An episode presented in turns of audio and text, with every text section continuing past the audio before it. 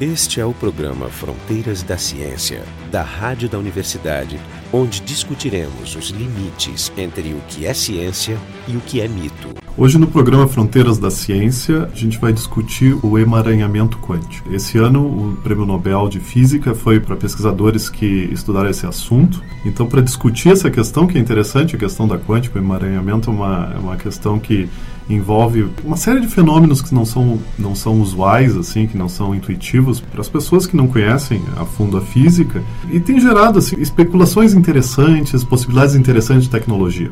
Então, o, o prêmio Nobel desse ano foi justamente para pessoas que desenvolveram técnicas para mexer profundamente em estados quânticos e em estados emaranhados e talvez controlar esses estados.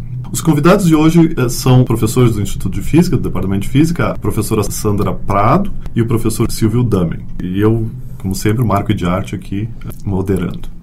Bom, fala um pouco dos ganhadores. Quem são essas pessoas que ganharam? O que, que eles fizeram? São dois físicos, coincidentemente nascidos em 44, ou seja, no mesmo ano. Um é americano, o David Wineland, da, de Milwaukee, em Wisconsin. Ele, embora ele tenha crescido na Califórnia, uma curiosidade que David Wineland, que ele foi aluno de doutorado num prêmio Nobel, que é o Norman Ramsey Jr., que inclusive desenvolveu ah, umas técnicas. 89. Eu tive a oportunidade de assistir duas palestras, uma com o Norman Ramsey quando ele veio ao Brasil, em São Carlos, onde eu estudei. E depois, outro que ganhou, dividiu o prêmio Nobel com ele, era um físico da universidade onde eu fiz doutorado, Wolfgang Paul. São físicos que desenvolveram técnicas de aprisionamento de átomos, chamaram armadilhas iônicas.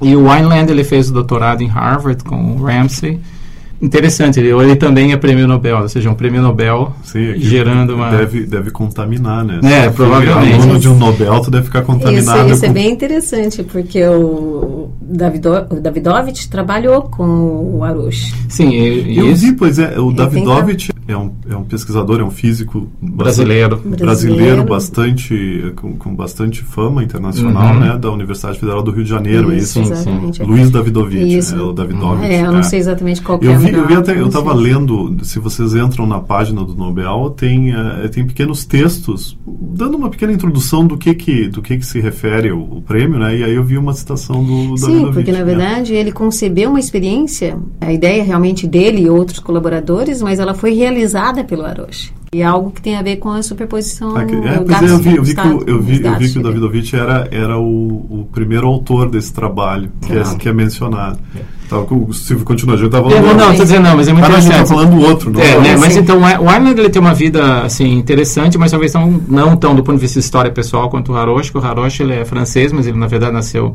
em Casablanca, no Marrocos, é de uma que beleza, família. Né? Tem isso é, ele nasceu, nasceu em uma, Casablanca. Nasceu em Casablanca.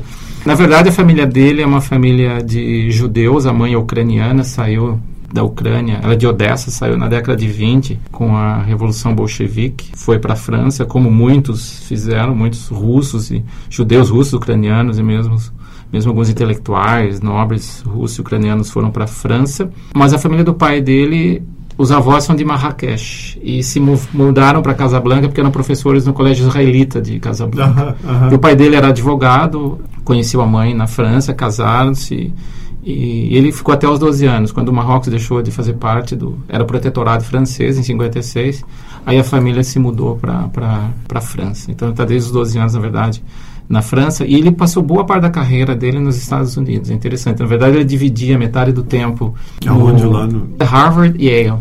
Ah, e, tá. se eu não me engano, eu posso estar errado, mas Stanford também, mas eu tenho certeza que Yale e Harvard, ele era professor dessas duas universidades. Aquele esquema de adjunct professor, ou é, seja, sim, sim. ele passava parte do ano nessas duas universidades trabalhando, mas ele está afiliado ao Collège de France em Paris. Na verdade, ele começou na Paris 6, depois ele passou, hoje ele é professor do Collège de France da École Normale de Paris. Eu achei interessante que o Wineland, ele ele está no Colorado, né, no NIST, e que é o equivalente ao nosso Inmetro. Inmetro, né? justamente. Mas, mas nos Estados Unidos é um centro de pesquisa muito importante. Sim, é o outro prêmio Nobel que saiu há uns anos atrás para o condensado de Bose São, na verdade, são prêmios no, Nobel que estão relacionados. Né? O, o prêmio do Ramsey e do Wolfgang Paul estão relacionados com o prêmio depois do condensado de Bose Einstein, o pessoal do MIT, o pessoal Isso. do Colorado, É, Boulder, teve- E tem agora o prêmio dele, ou seja, todas essas técnicas de aprisionamento, manipulação de átomos. Sim, é, é um crescendo, e, né? Ele, ele, é, é, ele é associado ao NIST e à Universidade de Boulder também, no é. Colorado, né? Mas o NIST é um centro de... é o nosso Inmetro, mas lá é um centro de pesquisas. É, não, como, eu sei, tem um NIST também na, em... Uh, como o alemão, o equivalente alemão também, ele é interessante. Ele é um centro... O efeito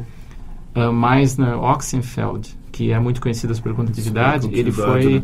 ele foi desenvolvido, descoberto, na verdade, no, no é, equivalente alemão do, é, do, do, Inmetro. Bom, o que, que o, o Aroshi e o, o Wineland fizeram? O que, que é a questão do emaranhamento? O que, que é o experimento? Não, acho que a principal contribuição realmente deles, de fato, é o fato de que eles conseguem, em princípio, trabalhar com poucas partículas, ou poucos íons, alguns poucos íons, ou alguns poucos fótons, ou mais especificamente quase que um fóton, quase que um íon, uhum. né?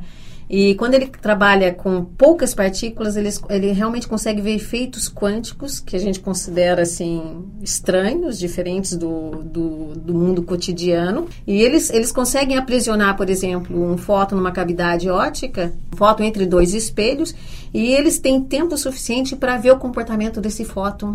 Mas sem destruir ele, sem não é Sem destruir o fóton. Porque eu acho que uma questão da quântica era essa. A gente aparentemente, se o ouvinte pega um livro vamos dizer, básico de divulgação sobre quântica, sempre ele vai falar da questão de que um estado quântico é uma coisa excepcional, que une partículas, sim, sim. coisas assim, ele não sobrevive é. a uma medida. Eu vou lá medir o estrago. E a, e a questão é essa que aparentemente eles conseguem fazer isso sem estragar tá, muito. Na verdade, sim. Quando a gente pega um livro introdutório de quântica, a maioria das experiências, dos, dos exemplos que eles citam nos livros, são experimentos mentais, na verdade. Eu imagino que eu aprisiono um fóton, eu imagino que uma partícula passa por uma experiência de fenda dupla. E o próprio Schroeder, ele fez crítica nesse sentido, assim, quando você vai para, você faz uma experiência mental dessa, você vê um efeito bizarro, diferente, e você não pode verificar esse experimento no laboratório, não pode fazer porque você não consegue trabalhar com uma única partícula, um único fóton, um único elétron, uma única molécula. Então, isso por volta de 1950 e qualquer coisa. Ou seja, hoje eles conseguem ter um desenvolvimento experimental suficiente para trabalhar com um fóton, uma molécula ou um elétron. O interessante é que eles aparentemente conseguem fazer medidas interagem, eh, não interagem diretamente. Aqui é isso que eles chamam de medidas não demolidoras. Na verdade, eu acho que o Arouche... O é, um, é a cavidade. É a cavidade. É. é. a cavidade fóssil. Mas, na verdade, o que eu entendi acontece... do pouco que eu sei dessas coisas, o que eu entendi é que o Arouche, ele aprisiona um fóton numa cavidade, Perfeito. que são esses dois espelhos. Esse, esse. Eu fico imaginando o fóton batendo num exatamente, e no outro, assim, por um exatamente, bom tempo. É. E aí depois ele manda um átomo para descobrir Isso. o que está acontecendo com o fóton. Isso, você tem um átomo, o átomo ele está excitado, ele chama de átomo de Heisenberg, ou seja, um átomo excitado. Ele passa pela cavidade. A cavidade essencialmente são espelhos altamente refletores. Quando o, o átomo passa pela cavidade, seja, o fóton está se rebatendo. Não, não, o fóton não está lá. Acontece que o átomo passa, como ele está excitado, a tendência natural do átomo é perder o fóton. E aí deixa o fóton lá e dentro. E aí ele deixa o fóton lá dentro, tá certo? E quando o, e o átomo sai. Quando ele vê o átomo que saiu, ele sabe que o átomo saiu, esse átomo que saiu não está mais excitado. Ele Ou seja, um o fóton ficou preso dentro da uhum. cavidade. E aí esse fóton fica realmente rebatendo entre os dois espelhos, que para você ter uma ideia, essa cavidade tem 2,7 centímetros. É enorme. Eu acho que é enorme, eu acho que é pequenininho. é. Não, é, do ponto de vista atômico é gigantesco. É gigantesco. E, aí, gigantesco. e fica o quê? 130 milissegundos? É um décimo de segundo. Nossa, é muito Durante tempo. um décimo de segundo, eles fazem várias manipulações que, ou seja, assim, eles começam a ver o efeito, como é que o fóton interage, ou o que, que o fóton está fazendo dentro da cavidade. Uhum. Assim. Mas o, normalmente, se eu fosse fazer isso, ia, o fóton ia desaparecer, não era isso? Aí que tá. É evidente que é por um tempo. Você, ele não vai conseguir deixar o fóton fazendo isso indefinidamente, tanto é que ele põe aí é, um décimo de segundo e depois o fóton acaba sendo destruído, perdido. Mas Esse a questão, é o outro... Isso, a questão é que eles, o interessante é assim, quando, ou seja, ele manda, eu não tenho como mandar um único fóton. Como é que eu vou produzir um único fóton, uhum. né, tipicamente? Tem uma fonte de baixíssima densidade, né? Então, o átomo fornece o fóton para a cavidade ah. e, e, você constrói essa cavidade de maneira que, que, o fóton fica por um certo tempo ali. Eu tenho certeza que eu tenho um fóton preso lá, porque o, a molécula que saiu, o, o, átomo o, que saiu, ele já não está mais no estado excitado. e você tem tempo suficiente para fazer mu muita coisa. A cavidade tem um estado de mínima energia, tá certo? O fóton tem o seu estado de energia, você tem aí É, em essas... função da, do- da diferença de energia do, do átomo que entra e do átomo que sai, sabe exatamente o comprimento de onda do fóton que ficou lá Isso, dentro. Quer dizer, tem uma de é. características físicas do fóton que tem que ser daquele jeito, porque ele mede a diferença de energia do átomo que entra Sim, com- sim. quando ele Tá, sai. e- isso é, então isso o- usar essa cavidade com espelhos é o jeito de, apro- de ap- Ele aprisiona fótons. aprisionar né, partículas fótons. O, outro cara, então O outro é diferente. É interessante que são dois approaches compre- completamente diferentes. Assim, um Ou trabalha seja, com fóton. esses, essas duas pessoas ganharam o prêmio não porque são colaboradores. Não, eles não. têm Eles seus são- próprios laboratórios e suas próprias técnicas. E são coisas diferentes. O outro, ele aprisiona íons. Tá? Íon, porque é evidente, né? Se eu tiver uma- um átomo carregado, é mais fácil eu trabalhar com campos elétricos e campos magnéticos. E a ideia é assim, ele usa uma série de eletrodos e aprisiona alguns poucos íons com um campo magnético. Tá É? Para as pessoas que talvez estejam ouvindo o programa no saio, bom, íons são átomos ou moléculas Que perderam... elétrica ou negativamente, eletricamente carregados, seja positivo ou Ou negativamente, que negativamente, perderam, ganharam É, se elétron tem carga, mais. eu posso manipular ele Manipular eletromagnéticos. exato. Então, então assim, eu uso os eletrodos, o, o íon tá ali meio preso naquela região do espaço. Aí ele- eles usam laser. Com laser, eles incidem laser no íon e eles conseguem fazer. eh, agora sim, aí eles criam esses estados emaranhados ou estados de superposição, porque você excita o íon, tá certo? Você, você cria. Eu vi, eu vi que tem uma co- coisas interessantes onde ele- eles podem passar, ah, como é a, a- porque o diz que esse íon ele oscila. Sim, exatamente. Ele- quando, quando a gente prende, como a Sandra estava falando, quando a gente prende o íon usando campos elétricos e magnéticos ali, ele não fica parado, né? Não, Porque ele nada no fica mundo quântico fica Isso, É um parado. posto de É um potencial, posto de ele fica potencial. preso no, É. preso Ele no fica, de então ele potencial. fica oscilando. Que a, diz que eu estava lendo também, eu sei menos que você sobre isso, mas que, tu- que tu pode fazer uma excitação eletrônica do átomo Isso. se transformar numa excitação de oscilação. Exatamente, Ou seja, a energia que estava na eletrosfera do átomo passa para a energia de vibração do Perfeito, átomo. Então tu exato. pode fazer esses... Isso. E através de fotoluminescência, alguma coisa assim, eles realmente sabem o que está Eu acontecendo. vi fotos de Sim, átomos sim, paradinhos lá dentro. Sim, né? é É, uma parad- carreira, é uma carreira de É uma átomos. carreira. Esse é o programa Fronteiras da Ciência. A gente está discutindo hoje o, o Prêmio Nobel desse ano, 2012, e a, a questão do emaranhamento quântico. E o nosso site é o frontedaciencia.urgs.br. Tá, eu acho que aqui vale a pena realmente ressaltar o fato de que, de alguma eh, maneira, o Brasil entra com Ah, o trabalho. vamos fazer. Não, não, eu acho que é, um tra- Não, é é- uma proposta de 1996, essa. O do Davidovich é, um, Davidovich. Davidovich é uma pessoa É. muito boa, Uhum. respeitadíssima, e acho que a gente tem que fazer jus ao E a ideia dele. deles era estudar realmente o que a gente chama de descoerência, né? Porque esses efeitos quânticos, assim, ou seja, quando você trabalha só com fóton, só com íon, estados de superposição, isso é algo que aparentemente, em princípio, vale para toda a matéria, mas que você consegue observar realmente na escala microscópica e com pouquíssimas partículas. Porque quando você vai para mais partículas, essas coisas não são observadas. É, E- tem, tem o chamado o limite clássico. Exatamente, Né? A ou seja, física que clássica mundo- vale quando tem muita partícula. Exato. Pouca partícula vale É, a física mas quântica. aí tem a pergunta: se vale para um átomo no teu corpo, por que, não vale? E se vale para todos eles individualmente, por que, quando eu te vejo você é um montão de átomos? Essas coisas eu não, não vejo você difratando, né, É, não, sofrendo exatamente. interferência. Esse- Ah, Essa é uma lógica meio absurda. Exato, mas aí tá. A experiência do que o Davidovich propôs em 96, eu acho que tinha justamente a ver a questão de estado, ver uma superposição de fato. O que que é a superposição? A superposição, eu vou tentar fazer a, a minha interpretação do que, que é quando eu pego partículas muito pequenas, onde a, a- a mecânica quântica é, é, de certa forma, mais evidente, e faço elas entrar em contato, eu crio um estado que não é o estado individual de cada uma delas, mas é o estado do, do grupo, de das duas partículas. Aí eu acho que tem que tomar um cuidado. Porque assim, ó, eu posso falar em superposição, não preciso pensar em mais de uma partícula, eu posso pensar numa única partícula. Ah, que ela está em dois estados. A, a partícula, exatamente. Tipo assim, suponha uma situação que a partícula pode assumir duas características distintas. Sei lá, cito Uhum. um exemplo. Vamos supor um- uma coisa que não tem nada a ver com o mas que ela possa ser colorado e gremista. Exato, é uma partícula. E aí, partícula que ela é- suponha um elétron que É, No mundo clássico, ela seria ou colorada Colorado ou ou gremista. isso, no, mundo quântico, ela, pode ela ser tá uma num mistura. estado, ela tá num estado de mistura. E quando você chegar lá e perguntar para ela, você é isso ou aquilo, ela vai te dizer. Ah, né? Eu sou não colorado Outra hora ela vai te dizer, sou, sou gremista. Ah, sim, sim. Por exemplo, se a partícula está numa mistura um terço para dois terços, Isso. se tu perguntar mil vezes para ela, 200 vezes ela vai dizer que é colorado. 333 vezes que é colorado, 666 vezes que ela é É, gremista. mas ainda com uma sutileza. Se você pega uma partícula agora, essa é nossa partícula, certo? E você faz a pergunta, quando você fez a pergunta, ela, não- definiu. ela não molda mais. Ela, ela não muda mais. Aí eu pego outra partícula idêntica, nas mesmas condições, tá certo? Que também Quase- vale uh, dois terços para um Isso, terço. aí eu faço essa pergunta para essa. Então, assim, a ideia é que você repete a mesma, o mesmo experimento. Mas com partículas Com par- diferentes, do mesmo tipo. É, a, o- o- a gente chama esses experimentos identicamente preparados. Aham, Então, o que eu percebo é que quando eu meço dois terços de chance para uma característica, um terço para outra, eu vou dizer que o meu melhor modelo na quântica é essa partícula estava num estado de superposição. Misturado. E, e o que é interessante é que às vezes as pessoas falam, não, mas ela, ela é uma ou ela é outra, ou ela é colorado ou ela é gremista, não ela está no estado.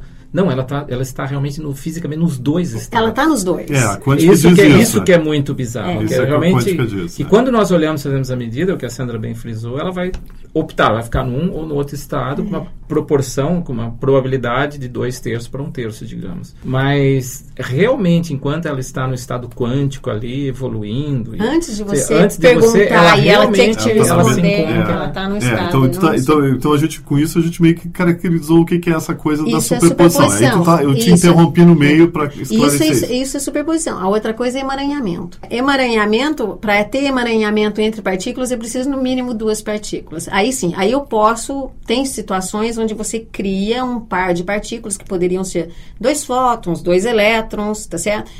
Depende da maneira como você produz essas partículas, elas estão emaranhadas, nascem emaranhadas. Então, elas carregam certas características, elas compartilham certa informação. E aí a gente poderia imaginar assim, vamos supor, Elas, vocês- elas estão, de alguma forma, ligadas no- tá. nesse mundo quântico. elas estão ligadas nesse mundo quântico. Só que assim, Partículas clássicas nunca estariam ligadas.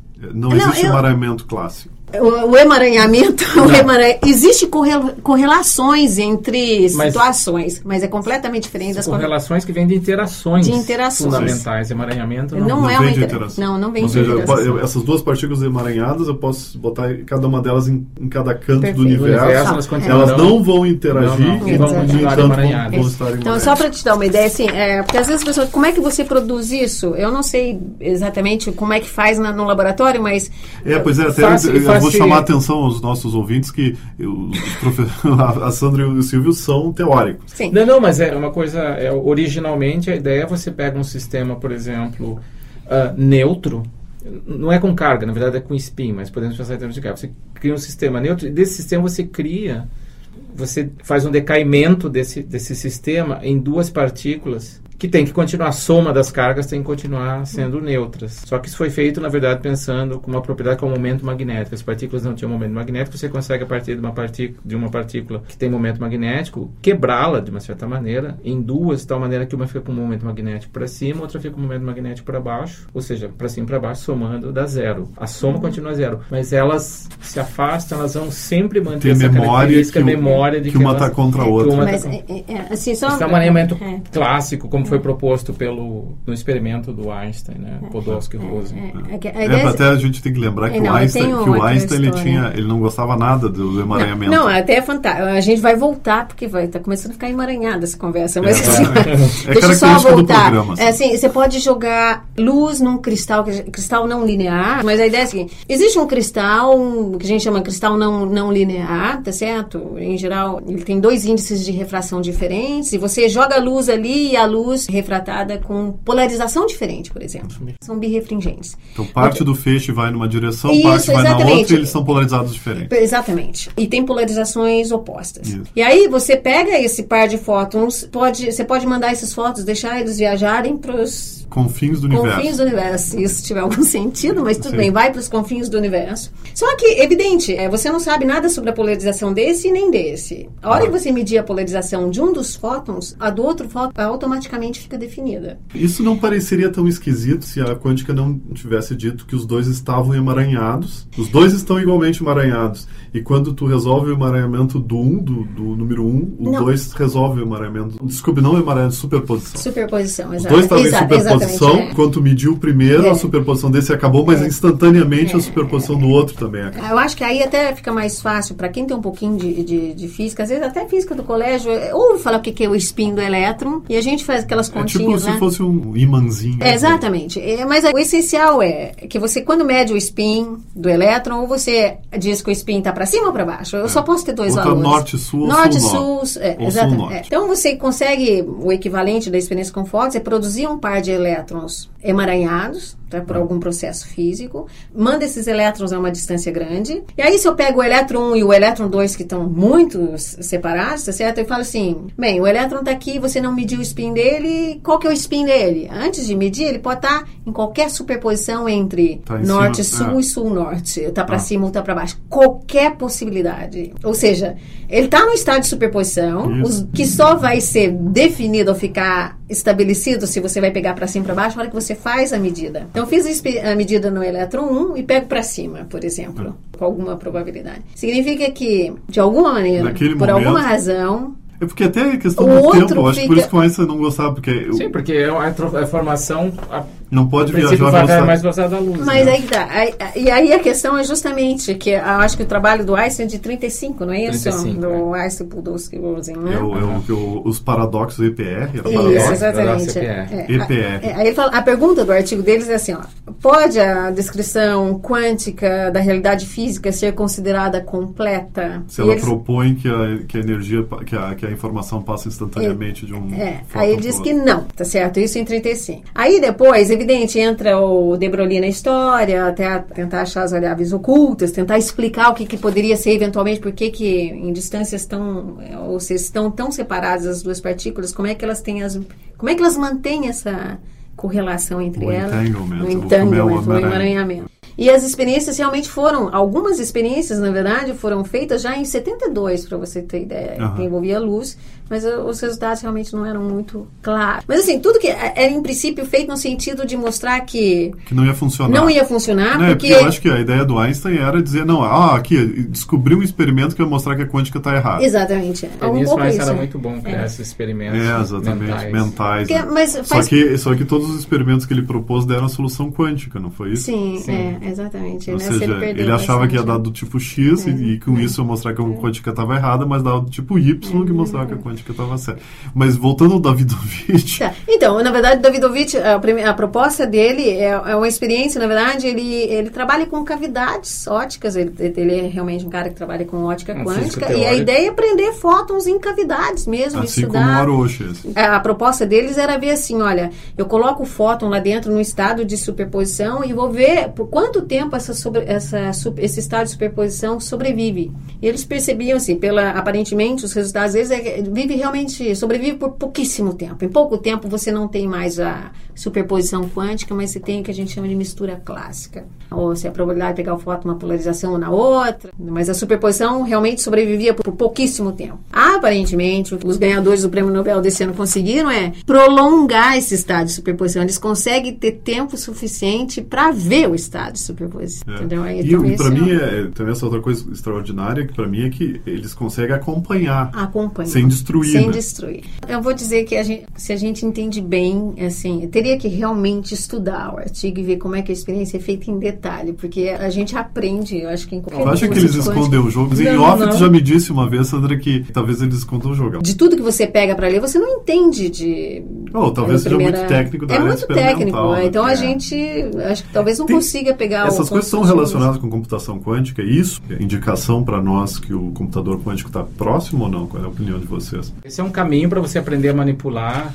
Porque a computação átomos, quântica tem que acontecer em átomos isolados. justamente, assim. isso é um sinal que é possível manipular. Agora, você conseguir fazer isso, passar essa experimentos com experimentos caríssimos que envolvem para algo que seja prático, ou seja, daí nós temos levar em conta não só a relação custo-benefício, porque você pode aprisionar átomos, como a gente está dizendo aqui, mas são experimentos que custam milhões de dólares. Sim, porque estão a super baixa temperatura. É super baixa, justamente. Então, por exemplo, isso com relação às técnicas experimentais que a gente está falando, por exemplo, o resfriamento de átomos, existem técnicas assim, usa-se ondas de rádio, é um negócio muito bonito, é muito técnico, mas envolve física que nós conhecemos, mas você tem um processo de você faz, por exemplo, precessão de átomo, para que na precessão ele perca energia. Existe toda uma série de técnicas de pré-estágio para o resfriamento, que vão usando técnicas de aprisionamento que resfriam em cavidades e são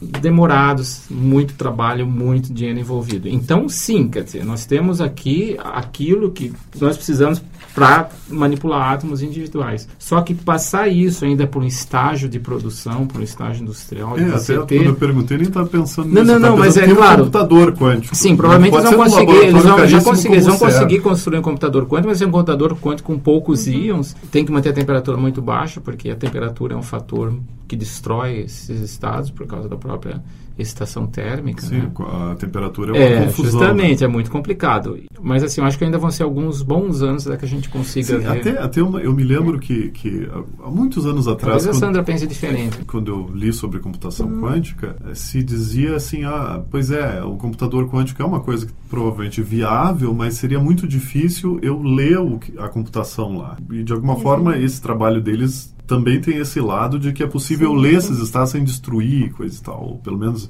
interferindo Sim. o mínimo possível. Não sei qual é a tua opinião. É, se você olha assim, vai vendo o desenvolvimento dos, das últimas décadas, você vai, eles conseguem mandar esses fótons emaranhados, assim, viajar por distâncias de 144 quilômetros, por exemplo. Isso aí, se você pega na página do Zeiling de Viena. Como é? É? Zeilinger. Zeilinger, Zeilinger, com Z-E-I-L. Esse é um grupo de Viena que trabalha com fundamentos de mecânica quântica, está fazendo condensação de Bose-Einstein. É. Então ele diz assim, olha, aparentemente esse pessoal conseguiu só, 144, porque a gente imagina que essa coisa seja bastante frágil. Aí você vai para o Zeiling e ele diz o seguinte, olha, que esse, né, os resultados dessas experiências desses dois premiados aí, né, é que você pode usar isso para fazer uma comunicação rápida entre computadores quânticos. Porque a, a pergunta é a seguinte: emaranhamento é fundamental ou não para que o computador quântico realmente seja operacional? Os primeiros trabalhos eram no sentido assim que você tinha que realmente é, usar emaranhamento, o computador quântico só seria eficiente se se aproveitasse dessa propriedade da mecânica quântica de ter emaranhamento. Há trabalhos mais recentes que têm aparecido na Nature, Science, que diz que de fato não é necessário.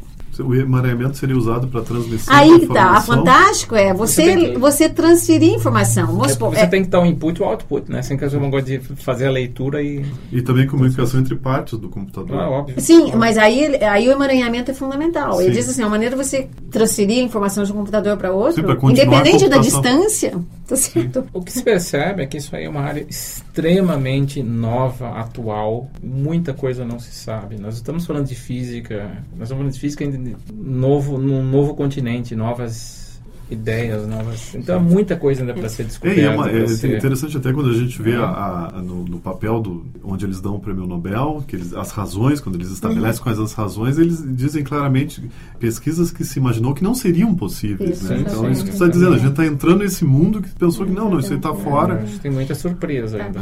É, porque é difícil, você, quando você fala assim, eu pego esse esse par de fotos emaranhado. Eu não sei como é que ele está antes que eu faça uma medida. Aí, a hora que eu faço a medida, eu pego um resultado com alguma probabilidade, certo? Então, a questão, como é que a probabilidade entra na mecânica, no, no dia, no, no, mundo macroscópico e no mundo microscópico? Ela entra, tem probabilidade no mundo são, macroscópico também. Só que são de naturezas completamente, completamente distintas. Uma intrínseca, né? E a probabilidade quântica, ela faz parte da natureza, da natureza. do universo. É, e a probabilidade clássica é nossa desconhecimento. É uma, é uma medida do nosso desconhecimento. das Exatamente. É. Isso é, uma medida, um, um jeito de lidar com o desconhecimento. Agora, com relação à questão do computador quântico, se a gente também, por outro lado, pensar que as câmeras CCDs, que hoje todo mundo, essa câmera, esse chipzinho que tem no, no celular de todo mundo com o qual você faz foto, foi desenvolvido nos anos 60, 70 para astronomia de precisão. As câmeras CCDs, os chips, eles eram valiam custavam milhões de dólares. Né? Hoje qualquer um carrega esse chipzinho no seu celular por, por nada. Por nada. Então a ideia do computador quântico tem a parte do entendimento, que, que, que, é uma coisa interessantíssima, né? Porque tem a parte da, da, da, tecnologia e tem essa questão interessante do que todo mundo fala quando fala em computador quântico, que também é de ordem prática, que é que quando apareceu o primeiro computador quântico, todos os outros vão estar obsoletos principalmente a questão de quebra, a questão, a questão de, de sigilo, criptografia. de criptografia. Ou, seja, um único computador quântico, se existe aquele ali, ele quebra todos os questão de segundos. Os, os códigos de todos os computadores entram em todas as sim, contas, sim, então. Sim. Que nós usamos basicamente que a gente usa é o código RSA, né, de, que é o, a, o sistema é de criptografia. É, o computador quântico que é baseado em fatorização de números primos. E o computador quântico ele faz esse processo de fatorização. Quer dizer, hoje os computadores, se você tiver um computador dedicado, um computador um supercomputador ele pode quebrar facilmente os códigos. Só que por que, que não se faz? Porque o tempo que você uhum. tem que investir, o dinheiro que você tem que investir nos computadores atuais para fazer isso é muito, não compensa. O computador quântico não, ele vai ser simplesmente, ele vai do momento em que isso é uma coisa muito legal, porque no momento em que criarem um computador quântico possa ser vendido em uso, vão ter que se criar um novo método de criptografia. Todo né? mundo vai ter que trocar os Vai ter que trocar, vai ter que trocar. Todo mundo vai ter que ter quântico. Justamente. Então hoje a gente discutiu a questão do emaranhamento quântico, tendo como pano de fundo então o, o Prêmio Nobel de Física desse ano. Estiveram com a gente a professora Sandra Prado e o professor Silvio Damen, do Departamento de Física da URGS. Eu sou Marco de Arte. O programa Fronteiras da Ciência é um projeto do Instituto de Física da URGS. Técnica de Gilson de Césaro e direção técnica de Francisco Guazelli.